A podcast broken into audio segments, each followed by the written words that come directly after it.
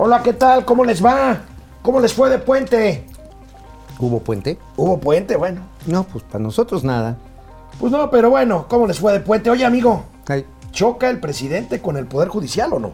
Sí, pues es lo suyo. Oye, ¿y el Poder pero, Judicial? Trae, pero, pero trae, trae jiribilla eso, ¿eh? ¿Por qué?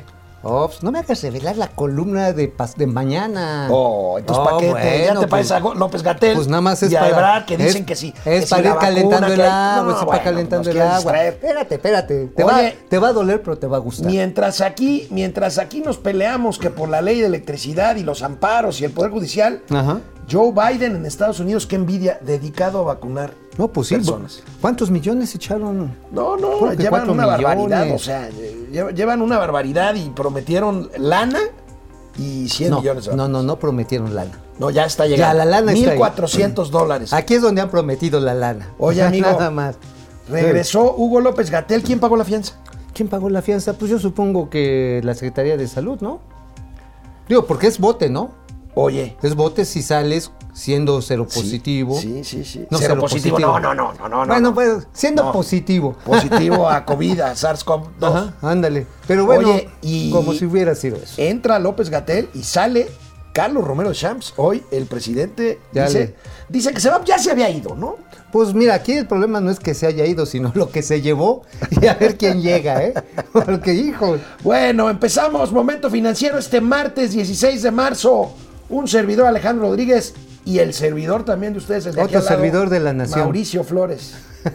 los servidores de la Nación, ahí para que lo tengan en cuenta. Esto es Momento Financiero. El espacio en el que todos podemos hablar. balanza comercial, Inflación, evaluación, tasas de interés, momento financiero, el análisis económico más claro, objetivo y divertido de Internet. sin tanto choro. Sí, Y como les gusta, peladito y a la boca. ¡Órale! ¡Vamos, réjete bien! Momento financiero. A ver, amigo, ya les habíamos comentado a nuestros amigos que siempre nos siguen muy gentilmente y generosamente que al presidente López Obrador no le gustó la determinación de un juez ju- eh, federal, Juan Pablo Gómez, Gómez Fierro, Asumo que tienes Este- toda la razón. Oh. Oye, pero ¿sabes qué? A ver. Deja- déjate, déjate, doy una otra noticia. Y no tiene que ver con fierro. Ya aprobaron hace rato otros cuatro No, recursos. claro, pues hay ya decenas de recursos. Hay ya de decenas de recursos. Ahora, Son no le 450. para suspender la implementación de la reforma eléctrica. Ayer el presidente envió una carta. A, el presidente de la República envió una carta al presidente de la Suprema Corte de Justicia de la Nación, que también lo es del Consejo de la Judicatura Federal, Arturo Saldívar. Vamos a ver cómo lo anunció ayer en la mañanera el presidente en esto, pues que a mí me suena de veras a pues a meterse en un poder en donde no debiera de meterse el poder ejecutivo. Ay, pero ¿por qué no? A ver. Un día después de haberse publicado la reforma a la ley de la industria eléctrica, el juez Juan Pablo Gómez Fierro, titular del Juzgado Segundo de Distrito en materia administrativa, especializado en competencia económica, radiodifusión y telecomunicaciones, concedió a un quejoso una suspensión por el amparo promovido en contra de esa nueva disposición y lo hizo extensivo a otras personas físicas y morales. De manera respetuosa y en observancia al principio de separación de poderes, le solicito que el Consejo que usted preside determine e informe si la autoridad judicial mencionada, si a la autoridad judicial mencionada le correspondía o no aplicar de manera oficiosa la suspensión a quienes no lo solicitaron y si es de su competencia o no resolver sobre este caso. A ver, de esta carta hay dos elementos. La primera parte, creo que es, Es un- esta. es una pieza, sí, esa es una pieza, yo diría, legalmente bien elaborada. Se ve la mano de Julio Scherer, que es el que es pues el sí y no, sabes que no, en la sí. segunda parte Bueno, ahorita vamos ahí a ver. es donde está la mano del Bueno, a ver. presidente Porque fue más allá el presidente, además de Por pedir eso. una investigación contra el juez en una clara invasión de facultades No de poderes seguro, independientes. no estoy bueno, tan seguro. pero ahí acusó a empresas Ah, y es a la- personas. esa es la Esta segunda es la segunda parte. pa- Esta es la segunda Esa es la segunda parte. que alrededor de este asunto actúan personas, organizaciones y empresas afines al antiguo régimen que en función de sus conocidos intereses económicos y políticos tenían como modus operandi la corrupción y el influyentismo, con lo que han afectado gravemente la hacienda pública y la economía de la mayoría de los mexicanos, en especial de los más pobres. Me refiero, entre otros actores, a empresas eléctricas extranjeras como Iberdrola de España, que incorporó a su nómina a una antigua secretaria de Energía del gobierno federal y al mismísimo expresidente de México, Felipe Calderón Hinojosa. Bueno, amigo, y se lanzó nuevamente contra los medios de comunicación, contra Claudio X González y contra un exministro esto de la que- Corte, José Ramón Cosío. Es lo que yo quiero decir. La primera parte se me hace que es una parte interesante, un instrumental jurídico, yo diría que hasta elegante, pero ya después le ganaron, se le ganó ahora sí que la tirria que tiene el presidente de todos los días y se fue contra los de siempre, ¿no? Bueno, arremetió hasta contra la ley Televisa, la que se aprobó en 2004. Oigan, nada más les quiero decir algo, Así para que no digan, ay, sí, la maldita ley Televisa. Sin la ley Televisa, en este momento no tendrían momento financiero, no tendrían un montón de canales en streaming. Lo que permitió esa ley que el presidente demonizó en ese momento, en, el día de ayer, como muchas otras, han permitido cambios tecnológicos que estamos viviendo. O sea, el presidente sigue atado a sus fobias y lo que puede ser un instrumento interesante, que ya mañana les voy a contar por dónde va, este, amigo, pues finalmente es agarrarla contra Claudia X González, contra, este, Contra los medios. contra los medios que estaban coludidos. contra José Ramón Cosío. Bueno, vino la respuesta del presidente de la Corte vía una carta que subieron al tuit a la cuenta del Consejo de la Judicatura Federal. Me parece que la respuesta, amigo, con todo respeto para el presidente del Poder Judicial, más tibia que un agua con sidral para un viejito enfermo de gripe. A ver, amigo, amigo, ciertamente tú, yo sé que tú quieres sangre, así, vente, cabrón, vamos a ponernos en tu... No, amigo, a ver, yo creo que esta respuesta, difiero de ti, es tibia, pero es institucional. Dice, a ver, claro, o sea, ok, déjate venir, o sea, vamos a platicar, vamos a hacer, vamos a investigar, esa es la palabra, si amerita una investigación. O sea, vamos a investigar si se requiere el investigar. O sea, ahí es, es como la, la pregunta de la consulta, ¿te acuerdas? Pero amigo, a ver. Sí. Hay procedimientos constitucionales jurídicamente aceptados Claro. para poder impugnar este tipo de cosas y hay canales. Por no tienes por qué subirlo a una tribuna de defenestración, si ya lo a una subió, tribuna. A ver, si ya lo este, subió.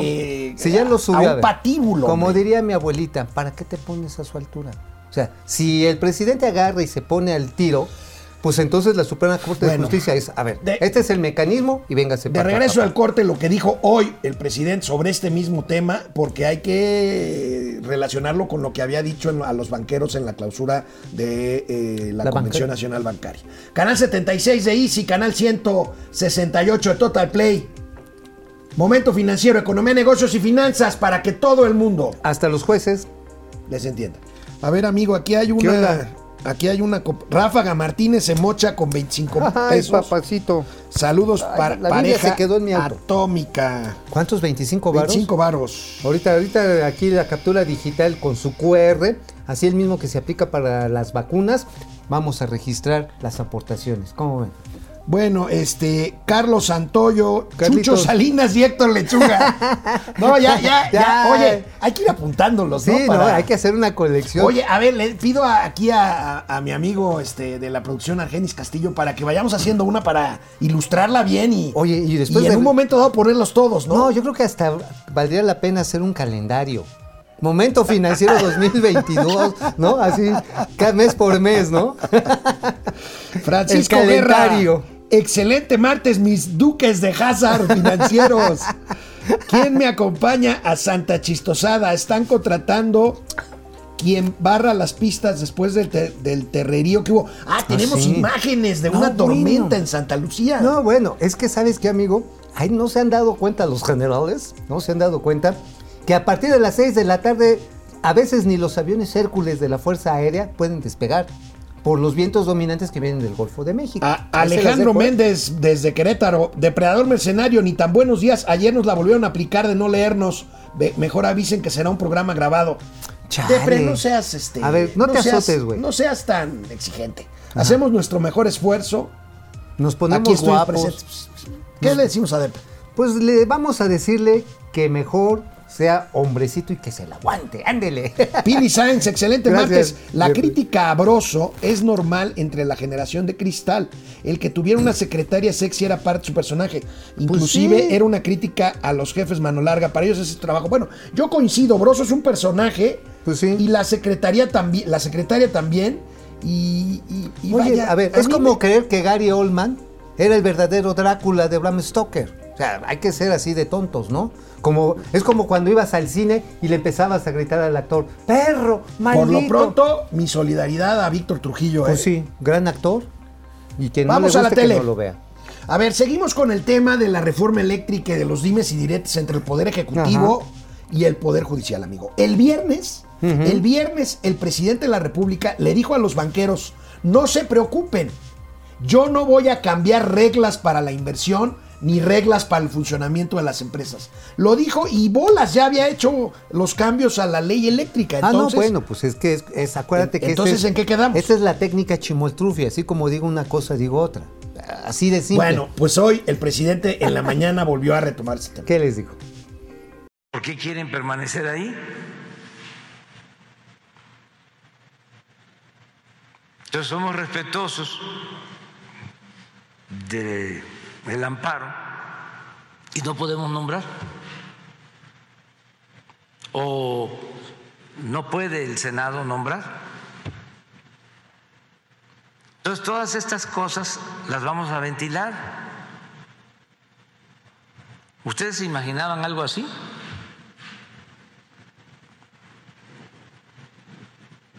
Y claro que no es intromisión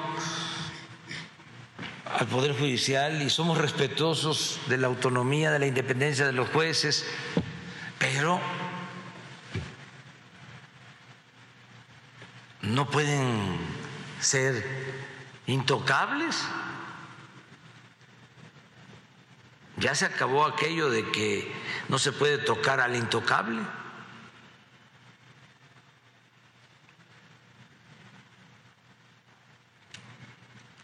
Pero sí agradezco mucho al presidente de la Corte porque se le dio entrada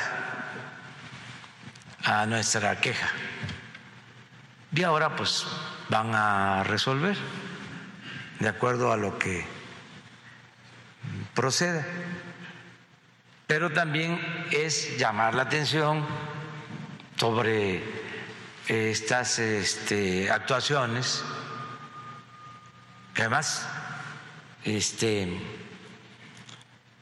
resultan atípicas. Como al día siguiente de que se publica la ley, la suspensión.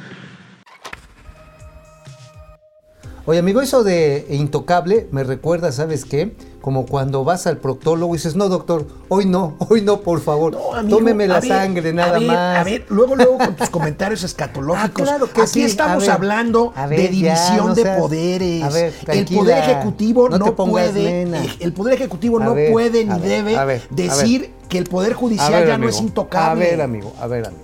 En la larga tradición del presidencialismo mexicano, no es ahora, sino de mucho No, tiempo no, no, han doblado. Per- per- perdóname, amigo. sí, no, claro perdóname, sí. amigo. Pero desde Muchas la veces- reforma del 97, A ver. el poder judicial tiene una autonomía con la que el poder ejecutivo En el se había metido. 97, llegó en- Ernesto Cedillo a hacerla y primero le dio en su Mauser a toda la Por Suprema eso Corte re- de renovó toda la corte. Pues, y, bueno, y, el, y, bueno. y la corte quedó a Y Mercedes bu- Cedillo, ¿no? Y bueno, no pues en algunas cosas No, más o no, menos. no, no, no. Y luego, por ejemplo, le tuvieron que parar algunos tacos a Fox, pero también le concedieron varias suertes A mí a, me Fox. parece- a mí me parece gravísimo que la le, Corte a ver, ya le concedieron gracias al gobierno de Vicente Fox, le concedieron gracias al, al gobierno de, de este de Felipe Calderón y Enrique Peña Bebé, por ejemplo, con la- las aprobaciones finales de las leyes reglamentarias, incluso que tuvieron amparos, por ejemplo, en materia energética, que las metió Morena. O sea, no es nuevo, o sea, no es nuevo que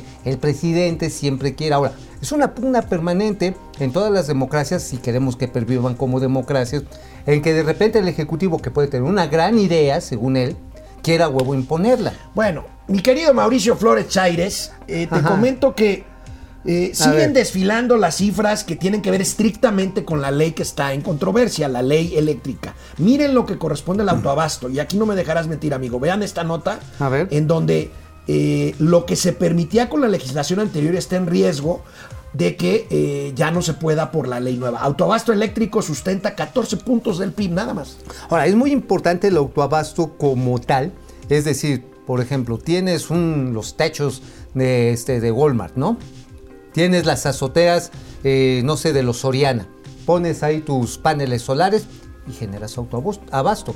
Evidentemente esa es la cadena de valor. Ahora, pero si te generas remanentes y esos remanentes agarras y los empiezas a vender a la tarifa que vende la Comisión Federal de Electricidad, que a ti salieron más baratos, realmente generas un mercado de arbitraje. Y ese es el mercado gris que no está contemplado por la reforma del gobierno de Enrique Peña Bebé. Ese mercado es el que se ha querido atajar con esta reforma, pero es como lo comentábamos el viernes. Es como cuando le encuentras pulgas al perro y quieres matar al perro. O sea, había manera de decirle, oye, tú estás generando de más, ¿sabes qué, ma papacito? No se la vas a vender a fulano a la tarifa de la CFE, se la vendes a tu costo, porque es un excedente. No me, no me vengas a- con que a Chuchita la bolsearon.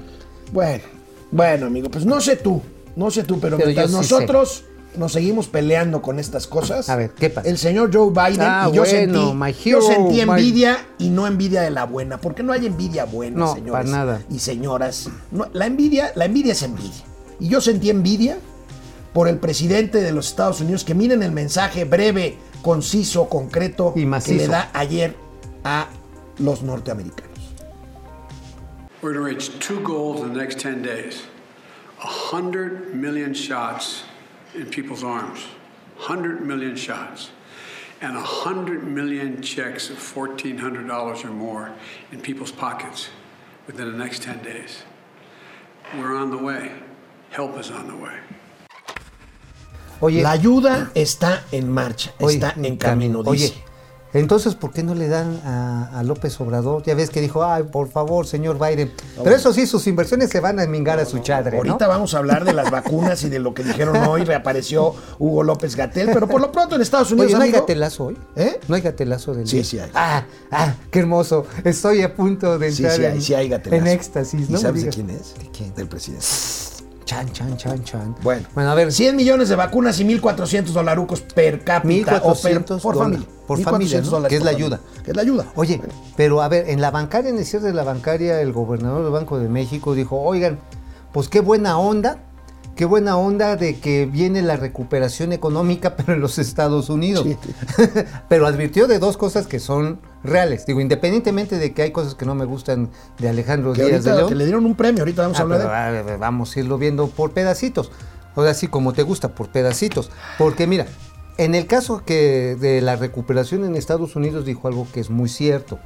Esto puede presionar las tasas de interés y depreciar más el peso Claro, mexicano. claro. Ajá, debida- debido a la fuerte demanda de productos y el No, movimiento y la de... presión y la presión de las tasas de interés sobre la deuda mexicana. Exacto. Entonces, este, así como de que, ay, Diosito, ayuda a los gringos para salir adelante. Bueno, ayer se difundió que el gobernador del Banco de México, precisamente Alejandro Díaz de León, fue reconocido como el mejor banquero, banquero central del año por la editorial financiera Central Banking. Aquí tenemos el comunicado del Banco de México. Bueno, aquí está Alejandro Díaz de León. Eh, bueno, por el manejo monetario y todo. Lo que no dice el comunicado, amigo, es que es lógico para mí Una de las razones para darle este premio fue que ha resistido la presión política por decisiones del presidente de la República, fundamentalmente en temas de política económica. Sobre todo para hacer gasto exp- expansivo. O sea, ahí es donde creo que tiene su mérito Alejandro Díaz de León. Ese reconocimiento, claro, porque acuérdate, desde el año pasado ya López Obrador dijo, oye, los remanentes del Banco de México, vengan para acá, ¿no? Vamos a ver. Te ha aguantado el tocayo. Aguantado, aguantado. Donde yo creo que no es debido, y eso es una opinión personal que tú no vas a compartir, es que cuando se opone a permitir que haya más competencia en el mercado de repatriación de dólares, este, creo que no le hizo un favor al país. Bueno, regresamos después de una pausa a Momento Financiero. Gael Cortés se mocha con 5 dólares, o sea, 100 Órale. pesos mexicanos. Órale, muchas gracias. Muchas gracias. Este, vamos a ver. ¿Quién más este, se mocha? Eric Rodríguez, a- Aleida Chavarría. Mucho gusto en verlos y escucharlos. Gracias, Aleida. Mau Ríos. ¿Cómo estás, Saludos, tocayo? colegas. Fidel Reyes Morales, tío Alex y tío Mau, cualquier parecida con la rebelión de la granja es mera coincidencia. La rebelión de la granja que el propio López Obrador citó cuando en campaña. Pero yo creo que más bien nunca la leyó, ¿eh? Porque ¿Tú crees que tiene una rebelión en la granja él? ¿Ya Este, como presidente?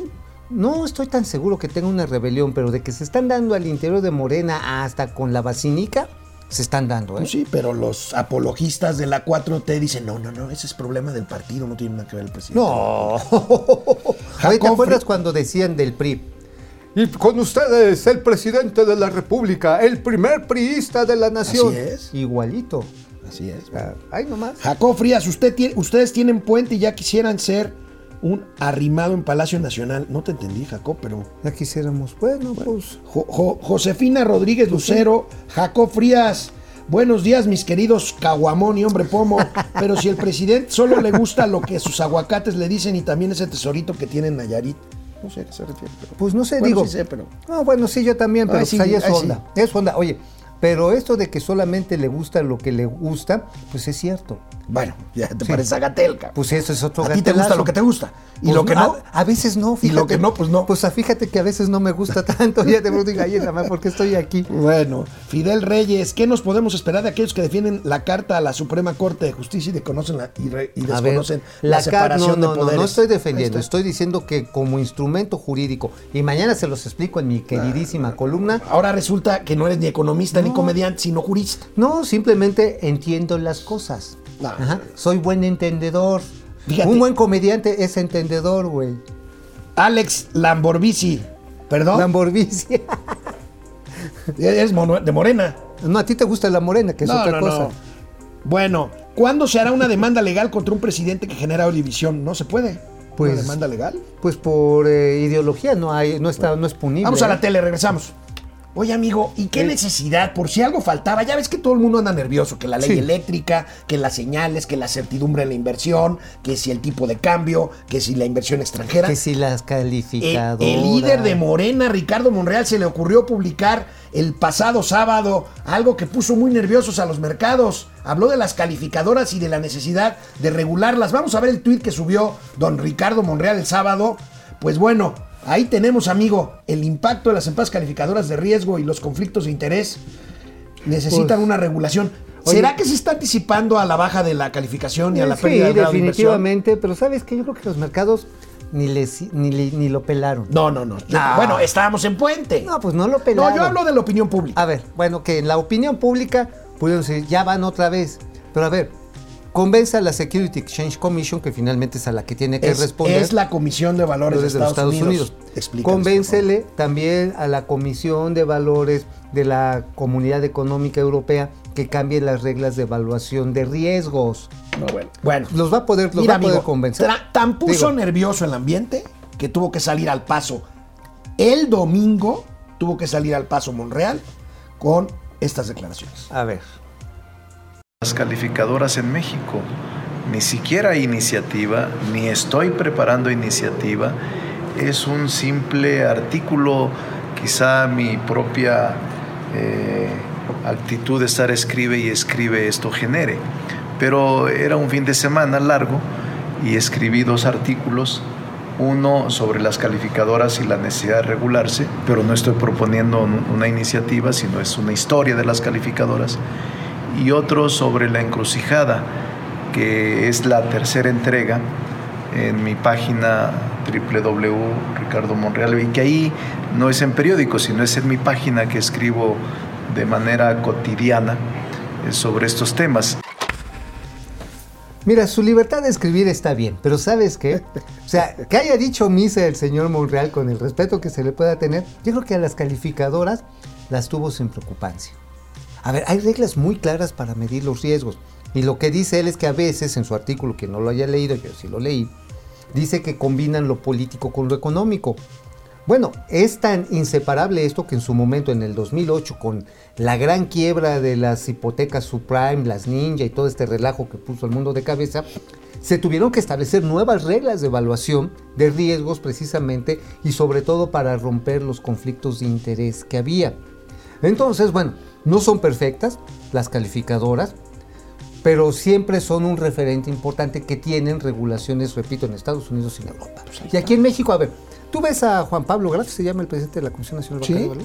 A ver, tú ves al señor Graf así como llegando con el señor Arturo Herrera y dices, ahora, de aquí en adelante me van a incorporar el combate a la corrupción, porque era de lo que mencionaba Monreal, me van a incorporar los Yo ahorros creo que, que, genera la austeridad.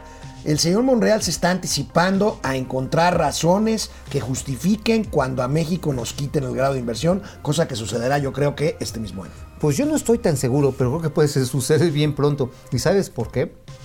Eso lo voy a escribir para el día de la expropiación petrolera, amigo.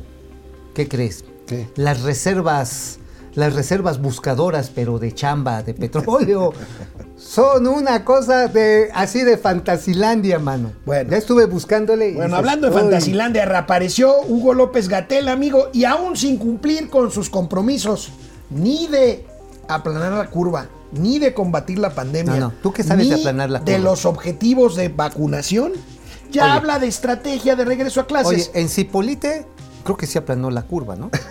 Digo, no sé. Bueno, pero tú escribiste de Hugo López Gatel hoy. Sí, exactamente. Hoy escribimos sobre el ínclito, el prócer, el héroe de la nación, Hugo López Gatel, ahora apoyado, bueno, siempre ha estado apoyado por el inefable filántropo multimillonario Michael Bloomberg. Bueno, resulta que tenemos el documento, así, así, así, así, ya aquí en una captura de pantalla, en la cual pues López Gatel y el señor Bloomberg van contra los vapeadores. Tú sí has usado los vapeadores, estos, o tú no fumas, ¿verdad? Yo no fumo. Ok, hay quienes han dejado el cigarrillo y utilizan los VAPs, que les llaman, ¿no? No el PAP, sino el VAPs. Ajá, ahora, a lo que te refieres es que esta Fundación Bloomberg ha sido patrocinadora consuetudinaria de Hugo López Gatel en su lucha contra las marcas Ajá, industriales sí, de comida. pero aquí tenemos que la iniciativa, y hay un dictamen que está en San Lázaro, lo está corriendo una de las aliadas de López Gatel, que es la señora Karen Medel, ella es diputada por Minatitlán. Bueno, la señora Medel está corriendo un documento, nada más que a algunos mañosos se nos ocurrió meterle un análisis de metadata. ¿Y qué crees que salió? ¿Qué salió? Ra- salió que el dictamen que quieren que voten los diputados de Morena, en su mayoría, pues los escribió una señora que se llama Gionela Severini. ¿Quién es esta argentina? Que es una argentina, Gionela Severini. Bueno, es la directora para América Latina de una de las fundaciones de Michael Bloomberg. Ahí está la, la capturota, la metadata hecha en la nube de Windows en las que se refleja precisamente que pues están metiendo su cuchara en el procedimiento legislativo. Esto lo intentaron hacer en Filipinas y se armó un merequetengue cañón. Bueno, le costó la cabeza al director de la Agencia Sanitaria de Filipinas, ¿eh? Debido a que se están brincando todos los procedimientos legales de cabildeo a través de los intereses específicos, por buenos o malos que sean, se están brincando la potestad de los legisladores de un país. Ah, bueno, está bueno el chisme. No, pues es un chismesote, ahí está. Viene incluso, ¿quién lo escribió? La señora Gione- Gionela Severini. No, ma- o sea, qué maneras de echar a perder esto. Bueno, amigo. O sea, ni siquiera, o sea, se ve que la señora este, Medel agarró, lo hizo copy paste y lo subió. Ni siquiera lo transcribió para que fuera de su computadora. Bueno, yo también escribí sobre Gatel, entre otros actores de la crisis ¿Y qué sanitaria. le hiciste? ¿Qué le un dijiste? año, un año, amigo, un año de mentiras, digo yo en mi columna. Primero nos dijeron que no había purrum. Después que era menos peligroso el virus del COVID. Que el de Ah, la es influenza. cierto, ¿verdad? Después, que nada más te iba a dar catarrito. que nada más iba a ser un catarrito. Mejor te daba diarrea Luego ya. que no mentir, no robar y no traicionar eran útiles para que no te diera La, el- la fuerza moral. la fuerza moral del presidente. Luego, luego vino el confinamiento. Es que un año, hace un año que se dio el confinamiento. Luego los muertos empezaron a Que no eran necesarias las pruebas, ¿no? que no eran necesarias las pruebas. Luego llegó el tema de vacunas, amigo, y las mentiras siguen. Porque primero que ya teníamos todas las vacunas y ahora nos tienen mendigando vacunas de AstraZeneca, que por cierto sigue el pleito en Europa porque eh, parece que tiene ahí algunos problemas de efectos colaterales AstraZeneca, por más Muy que la- relativos. Muy relativos, pero está, ya, va, ya, ya van 15 países de Europa que Sí. suspenden esto. Y resulta que le estamos pidiendo a Joe Biden que, Que nos, nos ayude. Que no ya teníamos suficientes vacunas. Oye, no, no. No que Joe Biden era, era el este. Era el espurio contra, contra Donald Trump. ¿Te acuerdas que, que quién fue el último presidente en reconocerlo? Y así como de, como cuando te pisas la caquita del perro y dices ay fuchi. Sí, Fuchi Guacala. Ajá, fuchi guácala. ¿Quién trató así a Joe Biden? Pues López Obrador. ¿Y quién le está pidiendo vacunas a López Joe Obrador. Bueno, vamos bien. Fue el penúltimo embuste de hace algunos días. Pero ¿sabes cuál va a ser el último? ¿Cuál? La última mentira de este año ¿Cuál? que acaba ¿Cuál? que ¿Cuál? está cumpliendo. Ya estamos vacunados. No, nos van a comparar. ¿Ubicas la tragedia que está sucediendo en Brasil? Es tremenda. Tremenda. Bueno, ya empecé a leer ahí a algunos apologistas de la 4T hablando del tema de Brasil. ¿Saben para qué? Para decir, miren, nosotros lo estamos haciendo bien y si no, vean lo que le está pasando a Brasil. No, bueno. La coincidencia es que ni lo estamos haciendo bien, si le va peor a Brasil, tiene un mandatario que se parece mucho al nuestro, pero que lo está haciendo todavía peor. Sí, todavía peor. Y bueno, y la gente está saliendo a las calles ya desesperada porque se ha manejado tan mal, no quiero decir como aquí, pero que la gente está saliendo desesperada a buscar chamba.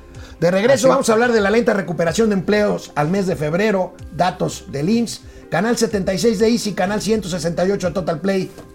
Regresamos aquí a Momento Financiero después de una pausa.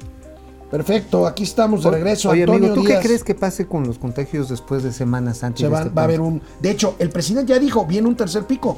Apúrense a vacunar porque viene un tercer pis- pico. Un el tercer presidente piso. siempre, el presidente siempre, hay que reconocérselo, se anticipa cuando no va a cumplir un pronóstico, se empieza a autoexculpar Oye, anterior, antes. Así es, para eso es muy bueno. Oye, por cierto, me encantó una foto del día de ayer en primera plana de Reforma. Un gordo así precioso, enorme, chichudo. Este, así en Ah, las en playas de Acapulco, Acapulco, así. en Acapulco, Nada más sí. faltaba que se estuviera rascando la, la rajita de canela. O sea, y todo saturado de gente. Eso, hay ajoloteros Por el más puente, decentes. imagínense la Semana Santa, ahí viene. Y por cierto, ahorita vamos a hablar a Cancún. Y por eso el presidente, pues como bien lo dices, está anticipándose a que esto va a ser un soberano desmadre. Y pues sí. Bueno, Antonio Díaz, Juan Manzanero, el Cocodrilo MX. ¿Por qué estamos hablando en la mañanera de ayer? Pues por lo que dijo el presidente. Pues sí, fue de relevante el pleito No, que se hay. refiere a que siempre tenemos la mañanera el mismo día. Y tiene razón, ayer hicimos un programa grabado, hay que decirlo. Ay, no sé, a ver, no es cierto. Doña Austeridad es cierto. No, ya me está traicionando. Bueno, Dulce Ojeda Castro, buen día a nuestros mejores guías de finanzas. Gracias por existir y Ay, enseñarnos gracias. tan dulce, eres un amor. Gracias, Eh, gracias. Rubén González desde Chihuahua, Dulce Ojeda Castro. Hola. Buen día a nuestros mejores guías. Aquí está Carlos Ay, Ramírez. Fidel Reyes. Mario y Luigi de la fontanería financiera. Mario, y Luigi. ¿Eh? Órale.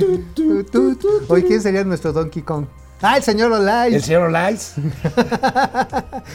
¿Y quién sería el este, cómo se llama el dragoncito? Argenis. Argenis, sí. No me acuerdo cómo se llama. Fernando A. González, P. buen día compañeros. Omar Sanders, hola jóvenes, buen día, un gusto escucharlos. Ese mensaje de AMLO es para encender a sus masas. Pues es obviamente electoral, ¿no? Faltan Claro. tres meses para las elecciones. amigo. Claro, ahora también es la parte, eh, ahora sí, narrativa, decir, es que los malditos neoliberales del viejo régimen pusieron a los jueces conforme a... Pues claro, porque era una reforma constitucional. Ahora, ¿quieres cambiar la constitución? Pues métete a hacer la reforma constitucional, papá, punto. No le alcanzaba y pues se fue por la vía corta, que ahora le va a salir más larga. Digo, a la larga te acostumbras. yo Vamos sé, a la pero- tele. Este fin de semana eh, largo dimos a conocer por Twitter el reporte del Instituto Mexicano del Seguro Social sobre empleo al mes de febrero. Tenemos aquí el tweet que eh, oportunamente los compartimos como siempre tratamos de hacerlo. En febrero se, se generaron 115.287 empleos formales según datos del IN. Del IMSS. Pero aquí la bronca, amigo, es ver el comportamiento comparando febrero con febrero. Tenemos esta gráfica. Y el acumulado en el año. Y el acumulado en el año. Se ve difícil, amigo, cumplir Ah, bueno. la promesa presidencial de recuperar el millón de empleos perdidos a la mitad del año. ¿eh? Aquí, fíjate que, por cierto, ayer el presidente se le fue a la yugular al periódico El Economista. ¿Por qué? Porque sacó un análisis, un muy buen reportaje, no recuerdo el nombre, acerca de la debilidad del mercado laboral. Sí. O sea, no solamente es que se estén generando menos puestos de trabajo en el mercado formal, sino que la gente está regresando con menos salario. O sea, lo que se está recuperando es la gente que puede ganar entre uno y dos salarios mínimos. Los que ganaban de dos a cinco salarios mínimos ya se la pelaron cañón. Son los que están perdiendo en términos netos posiciones. Y pues mucha gente dice, bueno, en la torre, entre que puedo tener una chamba para medio comer o no tengo chamba, acepta por para medio comer. Porque finalmente, como lo ha demostrado pues eh, la Coneval, el número de mexicanos que han ingresado a la pobreza a la pobreza extrema y a los niveles de pobreza en cualquiera de sus dimensiones ha crecido prácticamente 10 puntos, por más de 10 puntos porcentuales. Prácticamente se ha duplicado el número de mexicanos que están en pobreza laboral por estas Por circunstancias. esta circunstancia. Pues ahí tenemos los datos de empleo al mes de febrero, amigo. Y el gatelazo que estabas A ver, esperando. a ver, a ver, a Oye, ver, a ver. ¿se vale un gatelazo retroactivo? Sí, cómo no, échenlo. Bueno, pues vamos a verlo porque ahora que los precios de la gasolina van al alza, siguen y hay, de hecho, ayer en el Oye, están, ¿Quién es quién? Oye, están como tú. 25%, Están 25 como tú. pesos, pesos por Están litro. como tú, imparables. a ver, vamos a verlo. Bueno, recordemos lo que dice el presidente de la República hoy y lo que dijo en campaña sobre el precio de la gasolina. ¿Que no iba a haber gasolinas? Pues que no iba a haber gasolinazo. no, bueno, sí. eso- Bueno, más bien, eso lo dijo después, ¿no?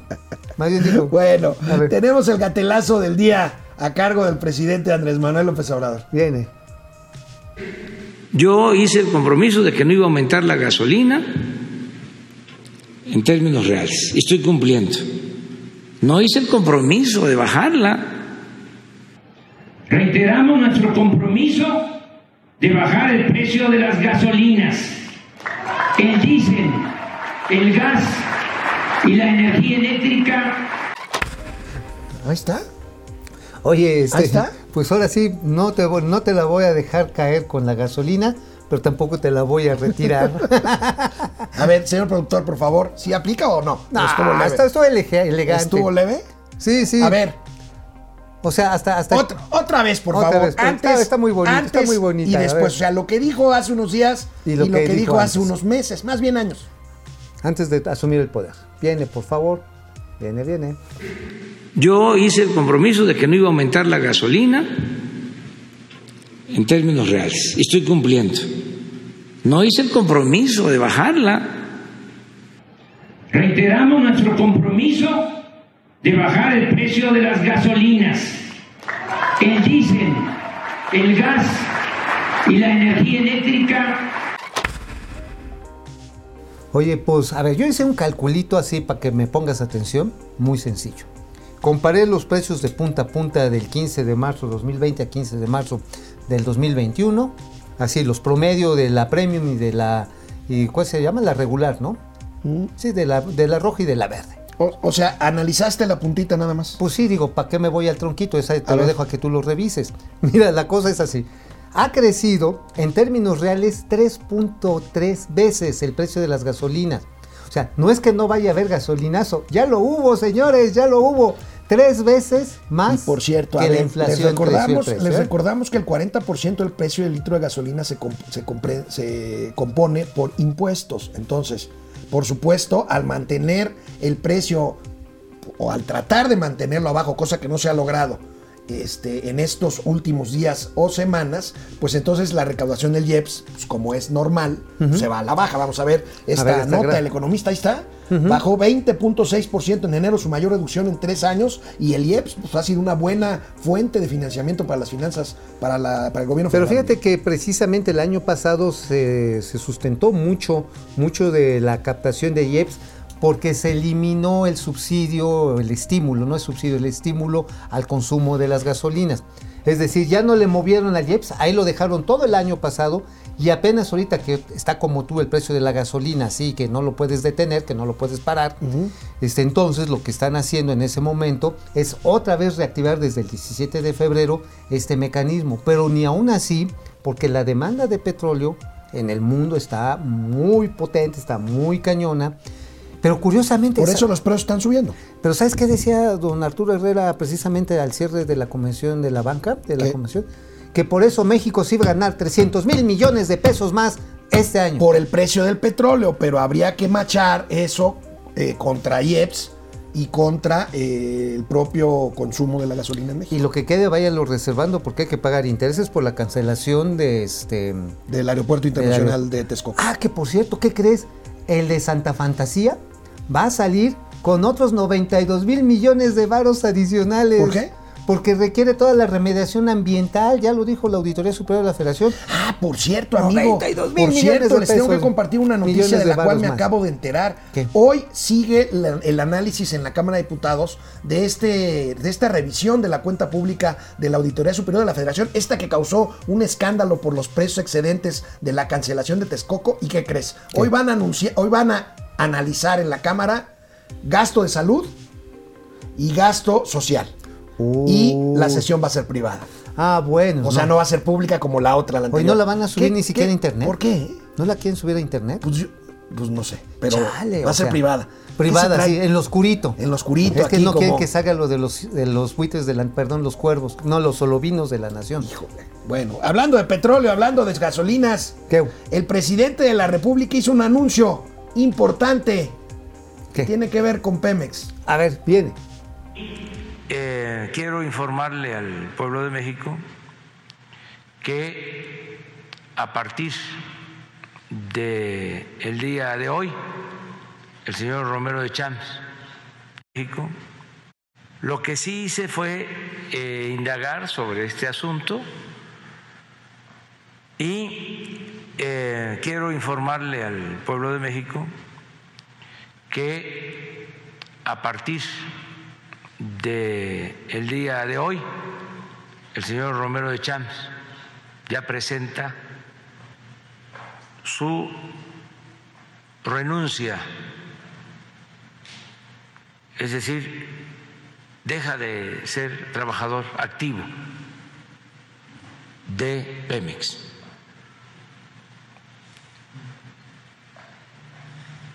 Eso lo hace por voluntad propia y también por un exhorto que le hicimos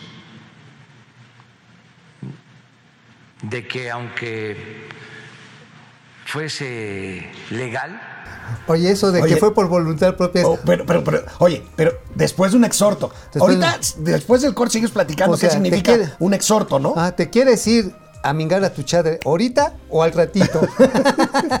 Canal 76 de Easy, de lunes a viernes, 10 de la mañana. Canal 168 de Total Play. Momento financiero, economía, negocios y finanzas para que todo el mundo, hasta, Hasta los petroleros los exhortados, y lo los, y tortados.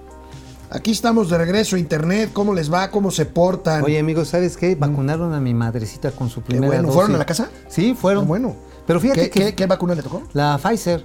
Fíjate que llegó este, la Guardia Nacional. Digo, ahí en la reunión. Pues la Guardia Nacional llegó, pero a buscarte a ti. No, yo me yo por eso no estuve en la vacunación, no salí en la foto. Pero ¿sabes qué? Curiosa y saludablemente no iba ninguno de los buitres, perdón, de los cuervos, no, ¿cómo les dicen? Solovinos de la nación. No, no fue uno, nada más iba una trabajadora social, no le pidió su credencial electoral a mi jefa. Nada más tomó sus datos, a ver, ya le dio su ticket. Y los guardias nacionales muy tranquilos, médico y enfermera. No fue esta turba de, este, de machuchones este, del chaleco morado ahí aplicarle la vacuna a mi jefa, si no, pues sí hubieran tenido que mandar a la Guardia Nacional, pero pa para agarrarme a mí. Pues sí los hubiera agarrado a cachetadas. se me van de aquí a mingar a su chadre en este mismo momento. Bueno, Ari Loe, Jordi Manuel Romero Castillo, Saludos a ese dúo atómico de la economía. Maribel Montes de Oca, buenos días, Maribel. Maribel. José Martínez desde Cancún. Ahorita vamos a hablar de tu, Híjoles. de tu hermoso puerto, José. Playas. Héctor Mancera. eh, un abrazo aquí en las tinieblas sin luz en casa. Bueno, Híjoles. cada vez más frecuente, ¿verdad? Sí, no, pues sí, diga, la Comisión Guido de. Rosas, desde Los Mochis. Qué bonito, Los Mochis. Flus Roy, ¿cómo vieron la noticia de hoy? Así como en Santa Lucía el Tren Maya y sus ganancias se las queda el ejército. Pues sí, bueno, los tramos que tenga el Tren Maya y el aeropuerto, yo no sé si vaya a tener ese algún día ganancias. ¿eh? No, no, la verdad no. No, pues yo no lo David, veo, David. Hurtado, este, Marta Fernández de Castro, Luis José. Hablen lo de Romero de Champs, lo que implica su salida, y ahorita lo vamos a comentar Es de muy regreso a la tele. ¿eh? Guadalupe Muy Hernández, Jonathan Aciel, Vallejo, Guido Rosas, Juan Ramón No, Francisco García. ¿Cómo están? El presidente Gracias. presume otro yaci- yacimiento muy grande. Sí anunciaron un yacimiento, pero este ya estaba. Sí, sí, ya está Ya- en bueno, la zona siempre de... estado desde hace millones de años, pero me refiero a que Se ya, había sido, descubierto. anun- ya había sido anunciado. que está en la zona de Keski y la zona de, de ¿cómo se llama? Ay, de Huimanguillo. Leti Velázquez, Amauri Serrano, eh, Miguel Cortés, Víctor Molina, Fred Foss, Gael Cortés, Francisco Valeriano, Fred Foss, Félix Telmo Ceballos, Miguel Ángel Gamboa Mota, Ahora sí, córranla. que somos Canon y Barnaby Jones. Ah, Eso está también bueno. Bueno, pues regresamos. eh, pues el presidente anuncia que exhortaron a Carlos Romero de Champs un año y medio después de que le quitaran la Secretaría General. que Sí. qué bueno que lo hicieron de las, del Sindicato de Petroleros. Y ahora lo exhortan y se va, pero pues se bajó. Dice, dejará de ser trabajador activo. Eso quiere decir que se jubila. Que se Porque jubila. pues le, hace falta lana, ¿verdad? No, sí, pobrecito. La verdad está en que a mí no me preocupa que se haya ido, sino lo que se llevó. El señor manejaba amplias carteras, no solamente de las cuotas sindicales, digamos que eso era como para los chicles, ordeñaban el contrato colectivo de trabajo las veces que querían. Por eso estamos viendo que en el caso de la refinería de Dos Bocas, se está construyendo a través de una empresa subsidiaria de Pemex que no está dentro de Pemex, por decirlo de esta manera para simplificarlo, de tal manera que no hay una relación contractual con el sindicato petrolero. ¿Por qué? Porque lo que quieren evitar es que se genere estos, estas cargas onerosas que impuso el mandato de Romeros de Champs, que llegó él después de que metieron a la quina al botellón. ¿no? O sea, son casi cargos sindicales larguísimos. Y a la sombra de él se hicieron muchos otros negocios, desde la compra de chatarra, eh, remoción de materiales, que si hacían una excavación tenían que meter los camiones. No, no, era una cosa chulísima, bonita. Era, ese sí era varo. ¿Te acuerdas de, de algunas imágenes de un familiar suyo que andaba en un Lamborghini? Un hijo que eh, un De Ferrari oro, tenía un una colección Ferrari. y su hija en un avión privado con las mascotas allá Las a bordo, ¿no? mascotas, sí, no, no, o sea, jodidos sí andaban, ¿no? Este, ahora, el nuevo secretario general que lo establecieron hace un año, pues yo me imagino que, que está viendo, pues ahora sí, a ver qué se les está cayendo, ¿eh? Pues mira, eh, el, el secretario general de hace un año y medio para acá es una persona cercana a Romero Champs. Vamos a ver si hacen un relevo en la, en la, en la dirigencia de- Ah. del sindicato. Pues mira, si es alguien cercano, pues nada más le va a decir, mira papá, yo te mando la cuenta de cómo cerramos esta semana. Bueno, tormenta en Santa Lucía y no estamos hablando de una tormenta política, ni aérea, ni financiera, ¿Qué- ni presupuestal. A ver, Veamos estas imágenes de latinos.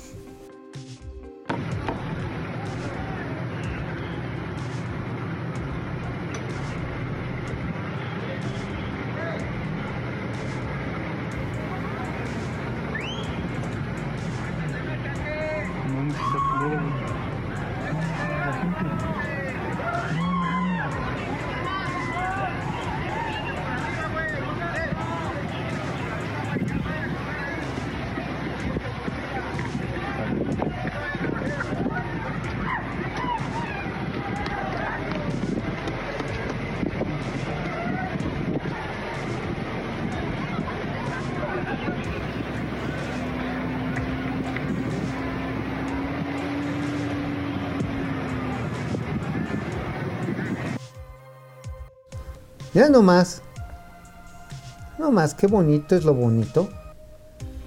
Órale. Mira, oye, desalojaron el, el complejo, amigo. Este, Lo desalojaron, pero ¿por qué? Si iba a ser de clase mundial, güey. No veo por qué. A ver, ches collones. Oye, ¿te imaginas una tolvanera de esas con el aeropuerto en funcionamiento? Ay, ¿tú crees que algún día va a estar en funcionamiento? Ah, bueno, pues dicen que sí. A ver. Oye, parecía una estampida de mamuts ahí. Sí, sí, sí. Toda la tolvanera que estaban sacando. Despertaron los mamuts del Museo del Santa Los espíritus de los mamuts regresaron. a Oye, Santa ¿qué tal las imágenes de esta tolvanera? Oye, la gente pecho tierra, Sí, sí, sí, sálvese quien pueda. Oye, a ver, hay vientos dominantes y eso no es de ahora que se saben. De hecho, las aeronaves de la Fuerza Aérea Mexicana no despegan regularmente a- de ahí a las 6 de la tarde. Todos los operativos, cuando hay desastres, etcétera, etcétera, se hacen hasta antes de las 5, precisamente por este tipo de corrientes que vienen, no tan corrientes como un servidor, Antes de las 5, pero yo recuerdo que después de las 5 y media de la tarde, 6 de la tarde, a México llegan por lo menos 5 aviones que vienen de Europa. Sí, Casi todos. pero los días. llegan a la Ciudad de México. Por eso, pero eventualmente se supone que llegarán ahí. Y estamos hablando de aviones grandes, de Lufthansa, de KLM, de Air France, Pero a de, ver, a ver. este, de Iberia A ver, pero, y de pero, Aeroméxico. a ver, el, el señor Riobó ya diseñó un sistema de antirrepelesión en la cual van a salir escuadrones de gansos sagrados a dirigir a los aviones para que aterricen chido. Y, y a espantar el polvo, ¿no? Sí, sí, sí, van a ser con los poderes de los ¿cómo es? De los gemelos fantásticos. Atrás polvo neoliberal y se va a abrir el cielo y tarán. Bueno, pues amigo, vámonos a otra noticia. Sin la pandemia controlada, o sea, todavía el virus sin control y con la Semana Santa a la vuelta de la esquina, Cancún, por si algo le faltara, enfrenta otra vez un problema que ha sido recurrente y que ahora se suma a esto que estamos diciendo, el sargazo.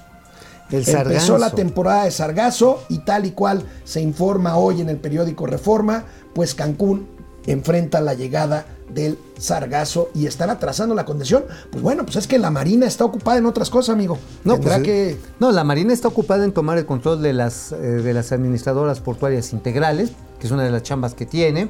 Está ocupada en los temas de seguridad en diversos puertos. Y pues, este, ¿te acuerdas que habían comprado una serie de, de dragas que según iban Mira, a amigo, recoger? Ahí está, pues materialmente el azul sin sargazo, bueno, la parte, digamos, que da hacia el continente de Cozumel, Pero sin sargazo, pero pues todas las playas de la Riviera Maya, entre moderado y muy bajo todavía, pero apenas empieza la temporada. Apenas estamos viendo otro efecto del calentamiento global, por si no lo quieren creer, y de la contaminación de los mares por el envío de grandes cantidades de residuos de fertilizantes a las áreas este, ribereñas. Y esto lo va empujando, sobre todo en Brasil. ¿eh? Eso es Sí, muy, viene desde Brasil. Desde Brasil y se generan bosques enteros de sargazo y están arribando. Ahora, la, la Marina, que había comprado, ¿qué? creo que cuatro maquinarias levantagansos, ¿no? O sea, levanta, Levanta sargazo, ¿cuál Levanta sargazo, sí. Y pues, este, no, pues andan en otra talacha. Bueno, pues ahí tienen Cancún ahora con sargazo, amigo. Va a pestar regacho. Y ya hay sucesor de José Ángel Gurría, el mexicano que durante muchos años ocupó la Secretaría General de la Organización para la Cooperación y el ¿Quién Desarrollo es? Económico, OCDE. El nuevo secretario general de la OCDE a partir del 1 de junio será un australiano que vamos a ver aquí en pantalla, amigo. Se llama Matías. Corman. Órale, qué interesante. Este, realmente hizo un trabajo muy, muy relevante, eh, señor 15 Ángel años al frente. Y, Ah, no. y se regresa a México y no, no, eh, ya ves que es inquieto, José Ángel. Sí, claro. Es más, ¿te acuerdas que lo anduvieron ahí como este, Pues, como que candidateando para ser eventualmente secretario de Hacienda, Hacienda. en este gobierno? Sí, sí, sí, sí, sí. Eh, ha sido muy respetuoso, no se ha metido muy técnico en las revisiones de los ejercicios de cuenta pública, de programas de gobierno. Ha estado, de hecho, señalando la necesidad de generar ambientes, eh, digamos, estables para promover la inversión. Oye, amigo, yo te quiero, yo te quiero preguntar otra cosa, volviendo al territorio nacional. Bien. Ya ves la grilla en Tijuana, la sucesión, va a haber este, elecciones Ah, por sí, gobernador. claro. Se le está yendo el SAT durísimo a Jorge Hanron, ¿eh? que, que es este. ¿Ya es candidato o todavía es No, todavía es precandidato. Precandidato. y- Pues y- este, están incautando ahí tragamonedas y auditorías otra vez a sus casinos y la traen duro contra él. No, pues, ¿Tendrá el ay. miedito de que pueda ganar? este? No, pero ay, ¿a poco tú crees que no? No, claro que tienen pánico. Ahora, eh, todo juego y sorteo siempre ha sido objeto de sospechas, siempre. Sin embargo, también hay una serie de mecanismos, una serie de mecanismos que aseguran que cada moneda que se le mete a las maquinitas o estos juegos de, de- pues, ¿cómo les llaman? De Tragamonedas. Tragamonedas o los sorteos, finalmente queda auditado. De qué manera pueden determinar si se lo están virlando o no. Pero de que le tienen miedo, sí le tienen miedo. Pues le tienen miedo y declararon ya que es ilegal este decomiso de 208 máquinas tragamonedas. No, porque no este, está manco. No está manco, eh, Han Ron no está manco. Bueno. Y va a levantar los Bueno. puños, ¿eh? 10 dólares, ¿aportación de quién? ¿De quién? ¿Quién?